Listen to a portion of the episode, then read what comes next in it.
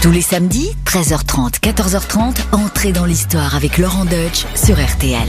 Bonjour les amis, c'est Laurent Deutsch. Aujourd'hui, je vais vous parler d'un roi de France. Et pas des moindres.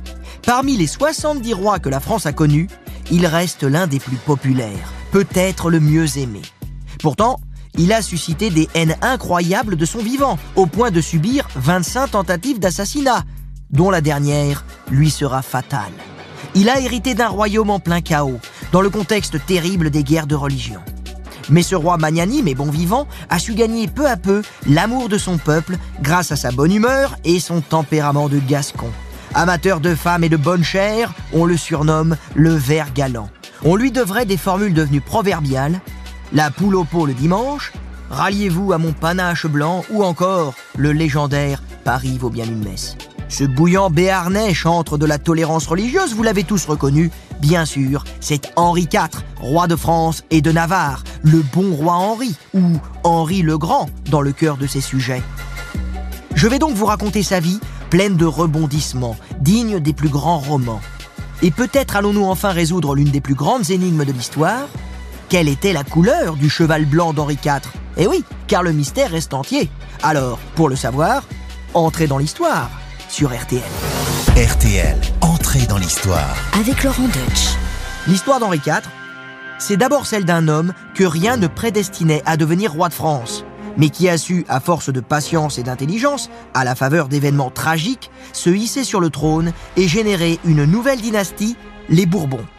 Henri de Navarre est bien un capétien car il descend en ligne directe de Saint-Louis à travers son sixième fils, Robert de Bourbon, mais lorsqu'il voit le jour, le 13 décembre 1553 au château de Pau, la dynastie des Valois est encore solidement arrimée sur le trône de France. Enfin, solidement, en vérité, c'est déjà un peu le bazar. Oui, nous sommes alors sous le règne de François II, le fils d'Henri II et de Catherine de Médicis, et initié par Martin Luther dès 1517, la réforme protestante est alors en pleine progression en France. Ses partisans contestent les dévoiements de la papauté, qu'ils jugent éloignés du message évangélique. Ils veulent revenir aux sources et faire table rase de la doctrine de l'Église, des saints et de la liturgie superflue à leurs yeux.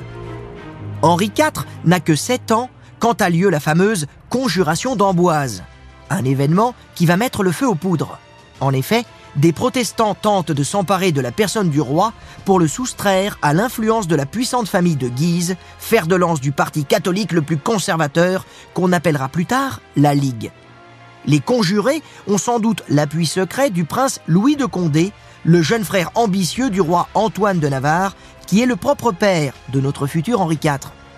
Le complot est éventé et les conjurés finiront pendus au grand balcon du château d'Amboise.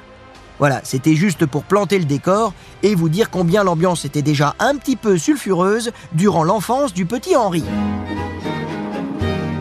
Henri, qui est donc le fils héritier du roi de Navarre. À l'époque, la Navarre est un petit royaume protestant coincé entre les deux grandes puissances catholiques que sont la France et l'Espagne dans la partie occidentale des Pyrénées.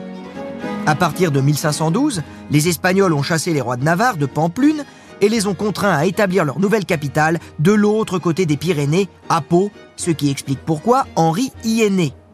Ce château, c'est le château de sa maman, la redoutable Jeanne d'Albret, l'une des figures les plus intransigeantes du parti protestant. Elle inculque à son fils les principes stricts de la réforme. On suit à la lettre les écrits de Jean Calvin. Ah ça, euh, Jean Calvin, elle en est fan, Jeanne d'Albret et elle dit préférer mourir plutôt que d'abjurer sa foi protestante. Malgré tout, le jeune Henri est relativement épargné par les affres de la politique. Son père le laisse volontiers jouer avec les petits paysans du cru. Il est élevé au bon air et gardera sans doute de son enfance des mœurs rustiques et un contact facile avec les plus humbles. Il parlera un français excellent, mais avec un accent béarnais à couper au couteau, qui sent bon le terroir. Il roule les airs et son langage est fleuri au bon Henri. Bon, pour essayer de rehausser un peu tout ça, son père l'envoie à Paris étudier au collège de Navarre, le bien nommé. Et le collège de Navarre à l'époque, hein, c'est pas de la quiche, c'est vraiment l'école de la noblesse française. Là-bas, le jeune Béarnais a pour compagnon le duc d'Anjou, futur Henri III, et le duc de Guise, Henri, lui aussi. Oui, Henri, c'est un prénom hyper à la mode à l'époque. Hein. Et d'ailleurs, c'est marrant parce qu'on sait que ces trois hommes seront 25 ans plus tard en rivalité terrible pour le trône de France au cours de la huitième et dernière guerre de religion qu'on appellera d'ailleurs la guerre des trois Henri. Et pour l'instant, on n'en est pas encore là. Hein. Ils sont plutôt sympas, ils jouent ensemble dans la cour de récréation. Tu vois, ils échangent des Pokémon, c'est pas encore la guerre. Et pourtant, autour d'eux, ça sent déjà la poudre. Nous sommes en 1560 et la première guerre de religion éclate. À l'époque, c'est sa marraine, la grande Catherine de Médicis, qui tient les rênes du royaume, depuis la mort de son mari François II. En effet, son second fils, Charles IX, est encore un petit peu trop jeune pour régner. Catherine de Médicis fait tout pour pacifier le royaume et pour réconcilier les deux parties. D'ailleurs, vous pouvez retrouver en podcast un épisode d'entrée dans l'histoire entièrement consacré à la Florentine mal-aimée, qui a vraiment été une reine très importante pour la France au XVIe siècle. Oui, vous verrez à quel point la reine mère a pourtant porté le royaume à bout de bras pendant des décennies. Grâce lui soit enfin rendue à notre bonne Catherine. En plus, au début, les compromis de Catherine de Médicis permettent de ramener un semblant de calme. Mais c'est le calme avant la tempête. La régente a cru pourtant en finir pour de bon avec les sanglantes querelles religieuses en arrangeant un mariage entre sa fille, Marguerite de Valois, vous savez, la célèbre reine Margot, et notre jeune Béarnais, Henri de Navarre. Une réconciliation entre les catholiques et les protestants, un mariage organisé en grande pompe à Paris. Ça devait tout régler. Mais malheureusement pour Catherine et pour la France, les choses ne vont pas se passer comme prévu. Mais alors, pas du tout.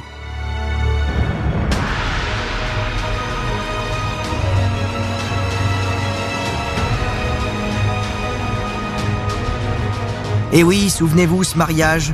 18 août 1572, c'était déjà Stéphane Bern qui commentait La capitale est en pleine ébullition. La chaleur est étouffante et les Parisiens voient d'un mauvais œil cette union qu'ils jugent contre nature. Entre une princesse de France catholique, hein, tout va bien, et le jeune roi de Navarre qui pue la paille, la boue et le protestantisme. D'ailleurs, Marguerite elle-même hein, n'a pas du tout envie d'épouser ce parpaillot du Béarn qu'on lui impose. Il s'en laille, c'est dégueulasse, elle n'en veut pas. Elle est obligée d'accepter du bout des lèvres, c'est la raison d'État. Et les choses vont dégénérer sérieusement quand l'amiral Coligny, l'un des principaux chefs de file du parti protestant, va être assassiné par les partisans du duc de Guise. Oui, tout s'enchaîne dans la terrible nuit de la Saint-Barthélemy, la nuit du 23 au 24 août.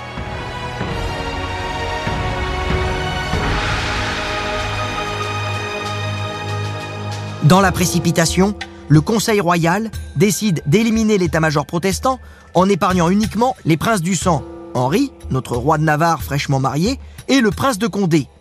Le tocsin se met à sonner, réveillant la folie meurtrière des Parisiens.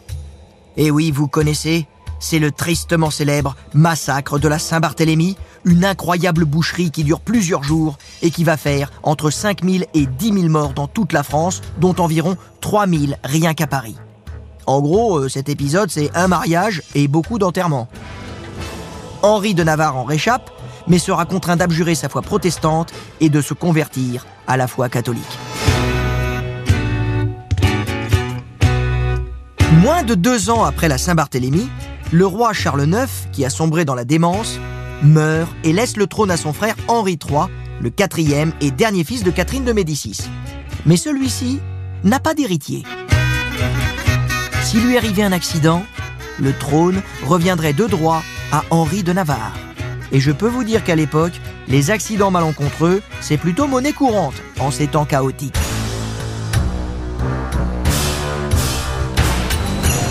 Après avoir passé plus de trois ans comme otage à la cour, Henri de Navarre profite des troubles de la cinquième guerre de religion pour s'enfuir le 5 février 1576. Il rejoint ses partisans et renoue sans complexe avec le protestantisme. Mais contrairement à sa maman, Henri de Navarre est un protestant que l'on pourrait qualifier de modéré, contrairement aussi à son cousin, le prince de Condé, beaucoup plus radical et qui lui est prêt à tout pour le triomphe de sa cause. Les querelles de religion commencent d'ailleurs à lui courir sur le haricot. Faut dire, euh, elles lui pourrissent la vie depuis sa jeunesse. Ses co-religionnaires se méfient de lui car ils le jugent trop tiède et les catholiques refusent de voir en lui un héritier légitime au trône de France. Bref, Henri de Navarre, il est un peu entre le marteau et l'enclume. D'ailleurs, ça, c'est souvent le sort de ceux qui choisissent la voie de la modération dans les grands conflits de l'histoire. Il n'y a pas la place pour les tièdes. Pour oublier tous ces conflits, toute cette haine, notre Henri de Navarre se laisse aller à la bagatelle, pas avec son épouse, la sulfureuse reine Margot, mais plutôt avec des maîtresses qu'il commence à collectionner. Et là, par contre, dans ce domaine, il n'est pas du tout modéré. Nous y reviendrons. Oui, car la grande histoire est encore en train de mettre le bazar. Emmené par le duc de Guise, la Ligue catholique convainc le roi Henri III de publier un édit interdisant le protestantisme et annulant le droit au trône d'Henri de Navarre. Dos au mur, celui-ci décide donc d'entrer en guerre pour faire valoir son héritage et le droit de ses coreligionnaires à pratiquer leur culte. La voilà la fameuse guerre des Trois Henri, avec ses anciens condisciples du Collège de Navarre, le roi de France Henri III et le duc Henri de Guise. Henri de Navarre remporte une éclatante victoire à la bataille de Coutras le 20 octobre 1587, où il révèle tout son talent de chef de guerre et son courage dans le feu des combats. Notre fougueux béarnais n'hésite pas à charger en première ligne. Le roi de France Henri III est lui de plus en plus critiqué à mesure que croît la popularité du duc de Guise, lequel se sent pousser des ailes et commence à lorgner sur la couronne de France. Henri III décide de couper court aux prétentions de cet ambitieux en le faisant assassiner le 23 décembre 1588 au château de Blois. Comme ça, c'est réglé. Mais ça, c'est ce qu'il croit. Et oui, parce qu'à l'été suivant, un moine fanatique du nom de Jacques Clément venge le duc de Guise en assassinant Henri III sur sa chaise percée, dit la légende. Et oui, c'est sur ses toilettes que s'éteint lamentablement la dynastie des Valois. Pas terrible comme épitaphe. Le trône revient donc de droit au roi Henri de Navarre. Mais les catholiques les plus acharnés sont pas d'accord. Pas question de céder le trône de Saint-Louis à un parpaillot qui change de foi comme de chemise. En plus, faut rappeler qu'à cette époque, 90% de la population, sinon plus, est catholique. Un roi protestant, c'est absolument inconcevable dans le royaume des dans le royaume de Saint-Louis. Et Henri IV va être le premier roi de France qui va devoir conquérir son trône. Il s'y emploie donc sans relâche en affrontant les armées de la Ligue, soutenues par la couronne d'Espagne, comme lors de la grande bataille d'Ivry le 14 mars 1590. C'est d'ailleurs en amont de cette bataille qu'il prononce une harangue magnifique devant des soldats hésitants avant l'assaut face à la supériorité numérique des ligueurs. Alors avec l'accent béarnais, ça donne un truc comme ça. Si vous perdez vos enseignes, cornettes ou guidons, ralliez-vous à mon panache blanc, vous le trouverez au chemin de la victoire et de l'honneur. Ah ouais, ça claque. hein. Même avec l'accent et avec l'ail, ça claque. C'est avec une fougue incroyable qu'Henri charge à la tête de ses hommes et emporte la victoire face aux ligueurs. Et notre panache blanc entre dans la légende. Mais une ville résiste farouchement à l'avènement du roi Huguenot. Paris, la capitale de la France, viscéralement catholique, refuse de lui ouvrir ses portes. Henri entreprend alors un long siège, faisant bloquer les routes, les ponts, les portes, pour affamer les habitants. Mais c'est en se montrant magnanime qu'Henri va obtenir gain de cause. En effet, il laisse volontairement passer des ravitaillements et fait circuler une proposition d'amnistie pour les habitants récalcitrants. Henri veut s'imposer par la paix et non par la guerre. Il comprend que pour être le roi de tous les Français, il doit mener une politique de compromis, à commencer sur sa propre personne. Il comprend qu'il ne sera jamais roi de France s'il ne retourne pas à la foi catholique. Opportunisme diront certains, réel politique diront d'autres, moi je dirais que c'est plutôt un signe de grande sagesse et d'intelligence de la part d'Henri IV que d'accepter de prendre sur lui, de vouloir gagner plutôt que d'avoir raison. Ça, c'est une grande morale à retenir pour plus tard. hein. Il vaut mieux quoi? Il vaut mieux avoir raison ou il vaut mieux gagner? Moi, j'ai choisi. Et oui, faire passer les intérêts du pays avant sa petite personne, c'est ça en définitive, être un bon roi de France. Alors, et c'est cette phrase légendaire que tout le monde connaît, Paris vaut bien une messe. Mais en fait, il a jamais dit cette phrase sublime. Seulement, elle résume parfaitement sa position. Oui, Paris vaut bien une messe. La couronne de France vaut bien une conversion. En plus, euh, faut reconnaître qu'Henri a déjà changé de religion six fois depuis son enfance. hein. Au point où il en est dans les dépenses, il est plus à sa près. Ainsi, c'est devant Paris que Henri abjure la réforme et reçoit l'absolution. Le soir même, le ciel de Paris est illuminé par des feux de joie allumés par le peuple en liesse. C'est le premier geste d'un roi charitable qui, en devenant Henri IV, réunit la Navarre à la France. Et maintenant, vous savez d'où vient l'expression roi de France et de Navarre. Ça nous vient d'Henri.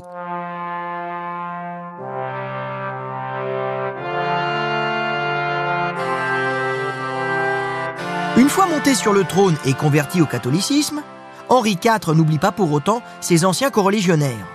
Il veut couronner sa politique de réconciliation par un édit de tolérance qui donnerait aux protestants toute leur place dans le royaume. C'est le célèbre édit de Nantes, promulgué en avril 1598. Par ce texte de loi, Henri IV parvient à faire coexister deux religions, dont l'une est légitime et l'autre tolérée. Il leur concède même un certain nombre de lieux de refuge, dont une soixantaine de places de sûreté, et leur assure le versement par le Trésor royal d'un subside annuel. Après des années de déchirement, de fanatisme dans les deux camps, cette avancée est absolument considérable. En plus, Henri IV parvient à conquérir le cœur de tous ses sujets grâce à sa gaieté naturelle, sa personnalité attachante et son amour sincère de la France. S'il se montre un monarque fort et peu enclin à partager son pouvoir, il restera toujours proche du peuple. Lorsqu'il est en déplacement dans le royaume, il ne rechigne pas à dormir chez l'habitant et même parfois avec l'habitante.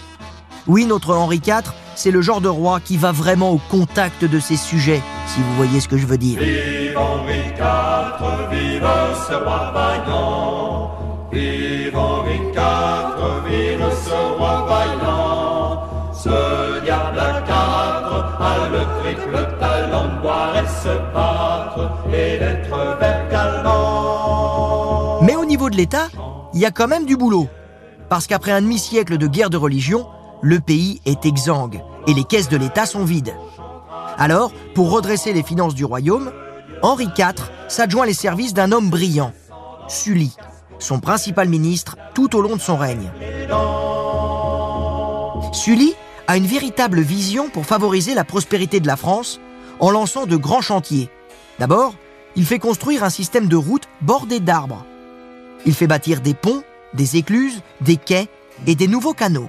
La France se modernise à vue d'œil. Et d'une certaine manière, se décentralise. Henri IV encourage même la noblesse à quitter la cour pour aller s'établir sur ses terres, ce qui est tout le contraire de ce que fera plus tard Louis XIV. Henri IV mise sur une France industrieuse et rurale. C'est la fameuse formule d'Henri IV qui résume à elle toute seule sa politique économique. Labourage et pâturage sont les deux mamelles de la France. Et Henri IV veut aussi que tous ces sujets bénéficient de ce nouvel essor. Il déclare Si Dieu me donne encore de la vie, je ferai qu'il n'y aura point de laboureur en mon royaume qui n'ait moyen d'avoir une poule dans son pot le dimanche. Eh oui, la fameuse poule au pot du dimanche, tout un programme. C'est la promesse de prospérité, de bonheur. Et avouez avec moi que c'est quand même plus alléchant que travailler plus pour gagner plus. Trouvez pas?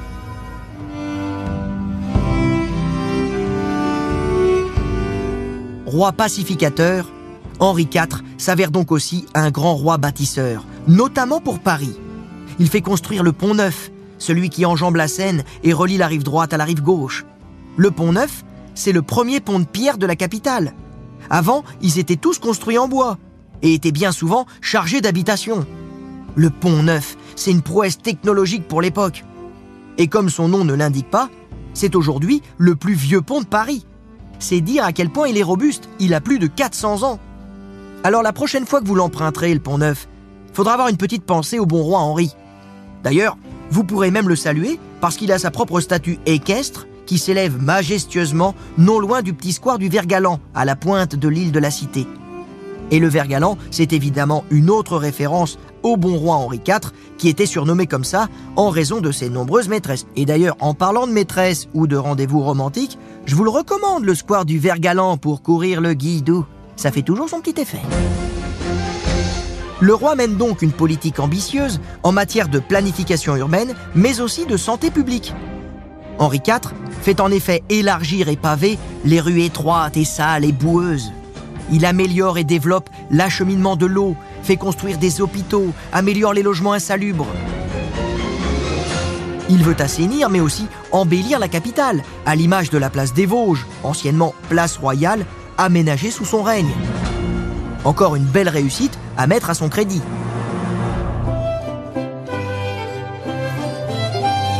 Alors ce bon roi Henri, il réconcilie les Français après un demi-siècle de guerre civile. Il modernise le pays, favorise son essor. Et là, vous allez me dire, il a bien un petit point faible quelque part, un talon d'Achille. Eh bien oui, effectivement, il en a un. Ce sont les femmes. Henri IV n'a jamais su résister à une femme séduisante. Il a le sang chaud, et pour un cœur à prendre, il peut facilement perdre la tête. Henri IV, c'est l'homme aux 73 maîtresses. Mais certaines d'entre elles ont particulièrement marqué sa vie. Il y a bien sûr sa première épouse, la reine Margot. Mais avec elle, c'est pas le grand amour. Oui, ça, c'est le moins qu'on puisse dire. Henri délaisse en effet très rapidement le lit conjugal.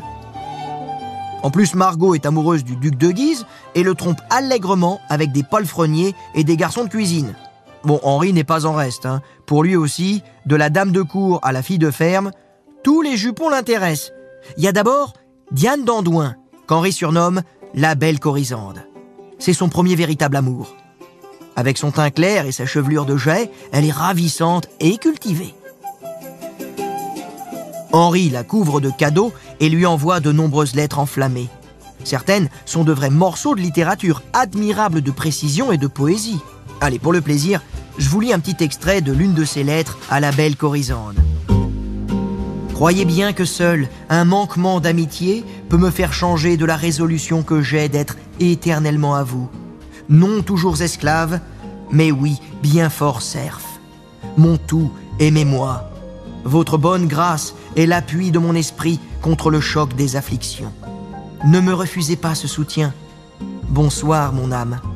Je te baise les pieds un million de fois. C'est quand même autre chose qu'un texto. Oui, comme vous le voyez, il n'a pas qu'un panache, le bon roi Henri. Il a aussi une belle plume. Heureusement d'ailleurs que ses mots sont raffinés, car ce grand séducteur n'était pas vraiment un modèle de raffinement en matière d'hygiène corporelle. Il était même carrément crado, tout roi qu'il était. Il se lavait presque jamais et sentait très fort l'ail. Faut dire qu'il adorait en mâchonner en permanence des gousses pleines. C'était même sa friandise préférée. Alors vous n'avez qu'à imaginer, hein, cette bonne odeur d'ail, matinée d'un bon fumet de transpiration bien rance. Ça devait être une sacrée épreuve pour ses maîtresses, hein. Oui, au moment de se bécoter sous les draps, certaines devaient vraiment se concentrer sur la couronne. Hein. On a même écrit qu'il sentait la charogne. Et finalement, c'est peut-être ça le secret du charme à la française. Une bonne gousse d'ail, une odeur de transpiration, mais des formules de poète. Irrésistible, n'est-ce pas, mesdames? Pour en revenir à Henri, s'il restera toujours ami avec la belle Corisande, le grand amour de sa vie, c'est évidemment Gabriel d'Estrée. Henri IV l'a décrit comme une Vénus picarde aux rondeurs flamandes. Ah, il est fort, hein, le mec, hein. franchement, j'avoue. Il sait écrire, il sait décrire. Gabriel, il la rencontre pendant le siège de Paris.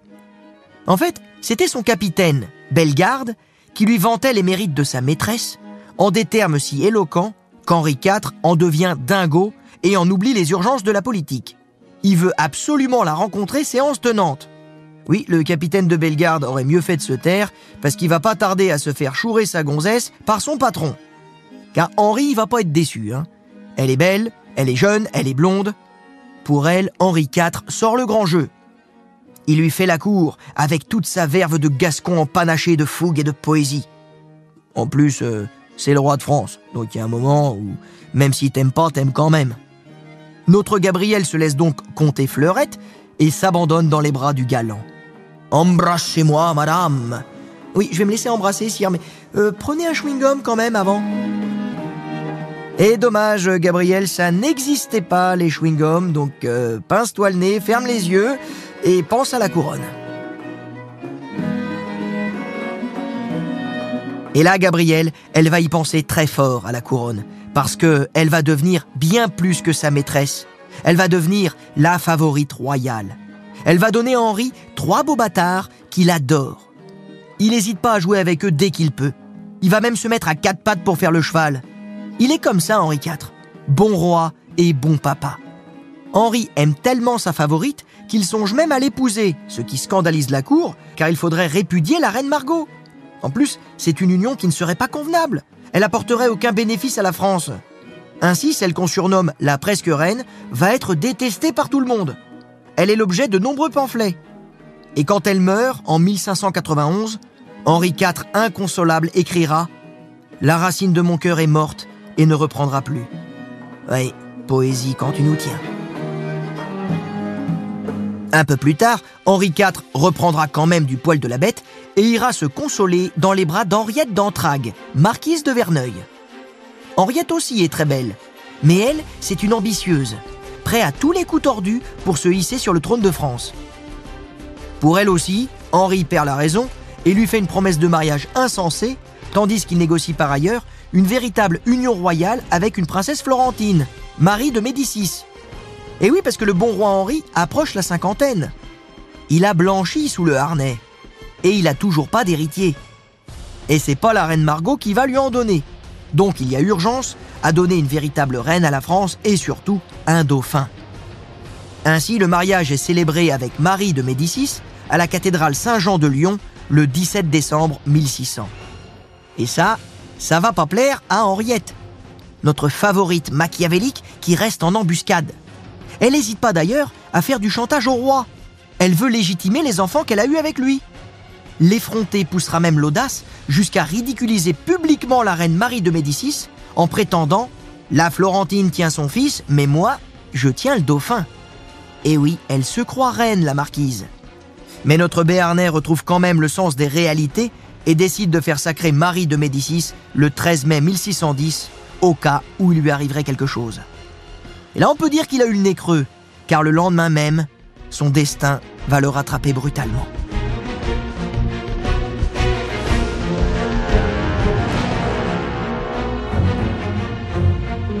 Nous sommes le 14 mai 1610. Henri IV a un mauvais pressentiment. Il a beau avoir pacifié le royaume et redressé les finances, il a encore beaucoup d'ennemis, en particulier les catholiques ultra, qui s'opposent à son projet de campagne militaire contre les catholiques des Pays-Bas espagnols.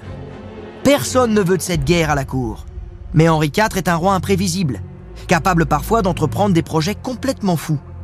Un an plus tôt, il voulait carrément lever une armée seulement pour récupérer une jeune maîtresse, Charlotte de Montmorency, emmenée en exil à Bruxelles par son mari jaloux, le prince de Condé, qui préférait la mettre à l'abri des empressements de l'incorrigible Barbon. C'est quand même dingue cette histoire. Henri IV est en effet prêt à mettre en péril une paix fragile obtenue après un demi-siècle de guerre civile. Tout ça pour les beaux yeux d'une jouvencelle. Eh oui, quand je vous disais que les femmes, c'était son point faible à Henri IV. Avec lui, c'est pas mon royaume pour un cheval, c'est plutôt mon royaume pour une donzelle. Bref, Henri IV a encore beaucoup d'ennemis, y compris à la cour.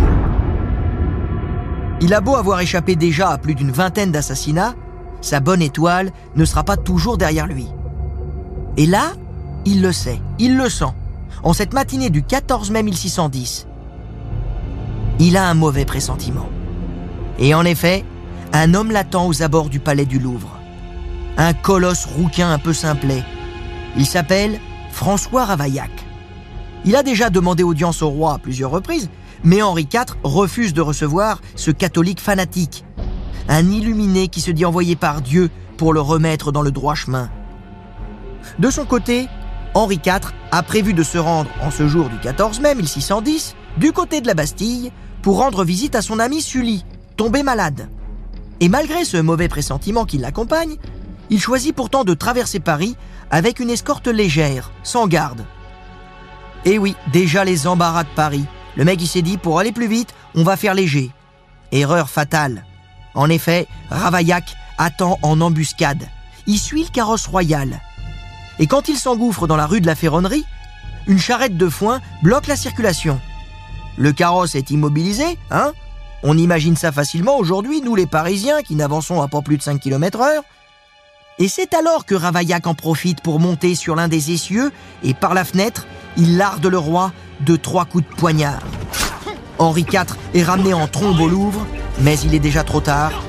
Le roi est mort. il avait 56 ans.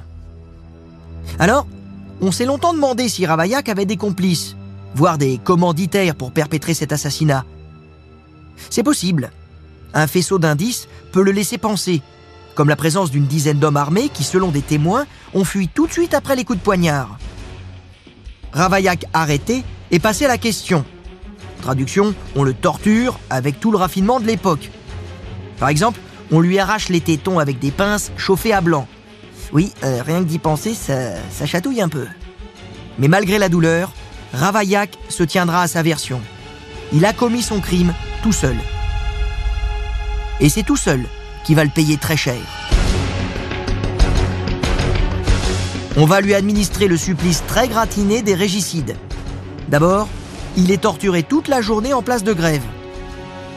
On lui verse du plomb fondu dans les plaies avant de l'écarteler à l'aide de quatre chevaux. Ses membres arrachés sont ensuite jetés au feu, tandis que le peuple ivre de rage se déchaîne sur les restes de la carcasse. Le chroniqueur Pierre de l'Étoile note Voilà avec quelle furie et rage tout le peuple témoigna le grand regret qu'il avait à la mort de ce bon roi. Henri IV laissera en effet jusqu'à nos jours un souvenir vif dans l'esprit du peuple de France. Celui d'un roi de cœur, soucieux du bien commun et de la paix civile. Un roi charmant et bon vivant, un peu paillard, un peu poète, un roi rabelaisien, dont même Voltaire fera le panégyrique dans un long poème, la Henriade. Mais cela ne répond toujours pas à notre fameuse question quelle était la couleur du cheval blanc d'Henri IV Allez, pour finir, je vous donne un indice. Il était de la même couleur que son panache.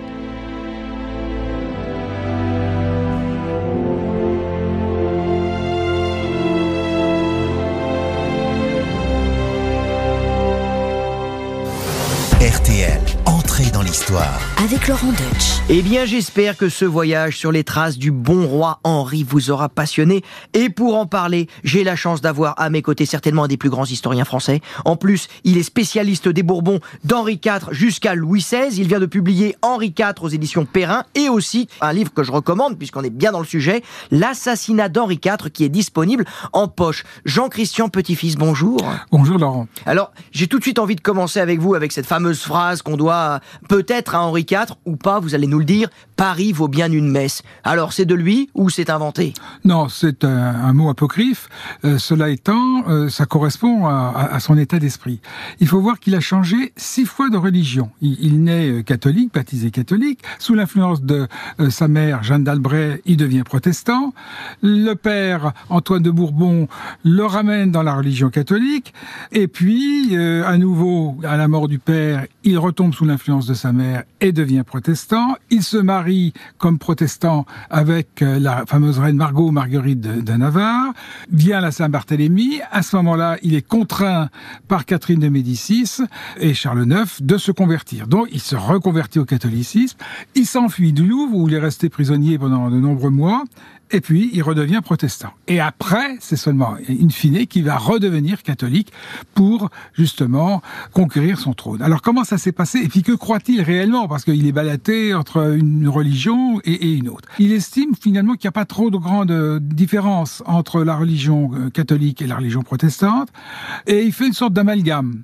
Il croit, par exemple, en la présence réelle euh, du Christ dans l'hostie. Il a toujours cru dans l'intercession de la Vierge Marie, ce qui n'est pas la position des protestants. Par contre, faut pas trop euh, lui parler du purgatoire, du culte des saints. Donc il y a un mélange et il se fait sa petite religion à lui. Et pendant très longtemps, il va considérer qu'il peut devenir roi protestant dans une France toute catholique. Et ça, euh, dès l'assassinat d'Henri III, c'est la Providence qui va lui donner la, réponse. Et pendant très longtemps, la Providence semble favoriser sa position, puisqu'il est vainqueur à Arques, il est vainqueur à Ivry, euh, et puis patatras, il y a le siège de Paris, échec, le siège de Rouen, nouvel échec, et dans Paris où règne la, la Ligue, c'est-à-dire les ultra-catholiques, on a convoqué un simili d'états généraux euh, qui se réunit sous l'influence de l'Espagne et qui va bientôt désigner euh, l'infante espagnole Isabelle Claire Eugénie, fille de Philippe II, comme reine de France. Alors là, il a senti passer le, le- le vent du boulet. Henri IV dit non, c'est plus possible. Il faut que je me convertisse. Donc là, il y a un aspect très politique. Mais il faut bien voir que le roi est considéré qu'il pouvait euh, devenir euh, roi de France tout en étant protestant, ce qui est pas concevable parce que la France est une monarchie sacrée et toute catholique. Qu'est-ce qui s'est passé à ce moment-là? Il va donc se faire instruire par Renaud de Beaune et puis euh, d'autres euh, prélats et donc se convertir à, la messe de Saint-Denis.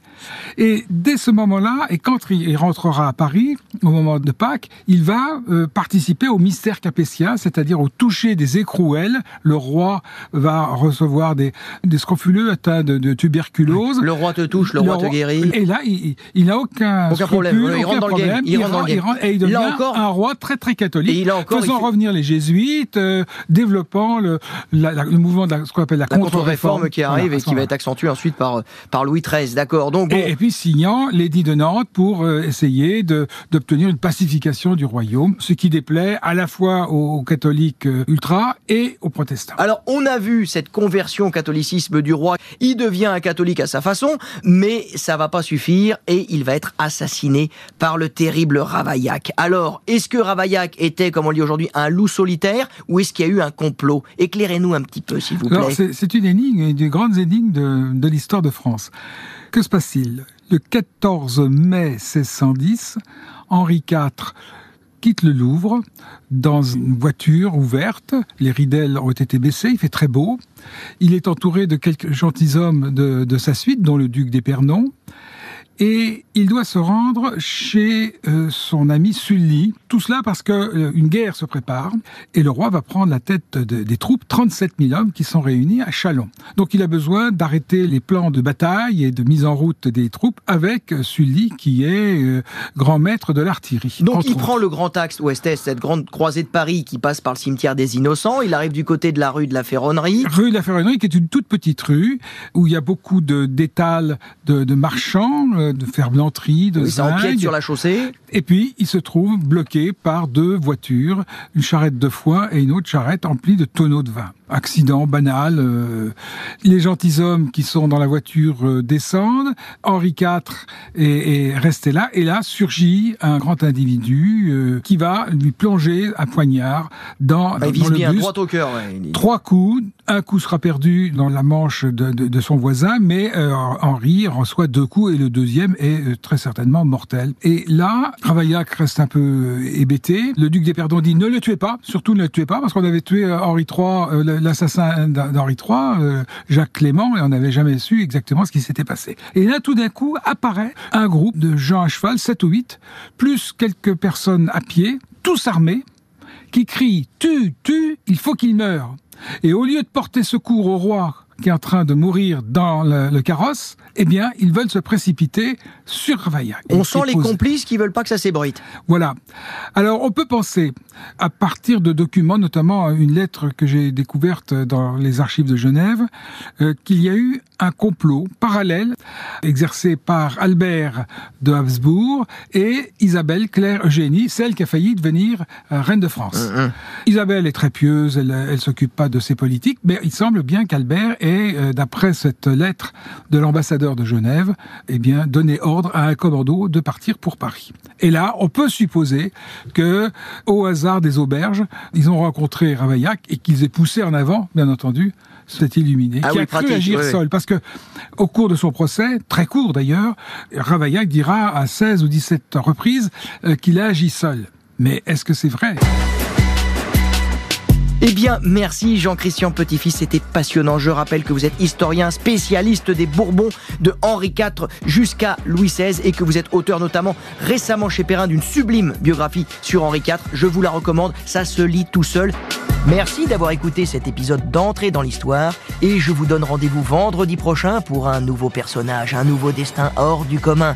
À la semaine prochaine. Et en attendant, portez-vous bien et n'hésitez pas à vous abonner.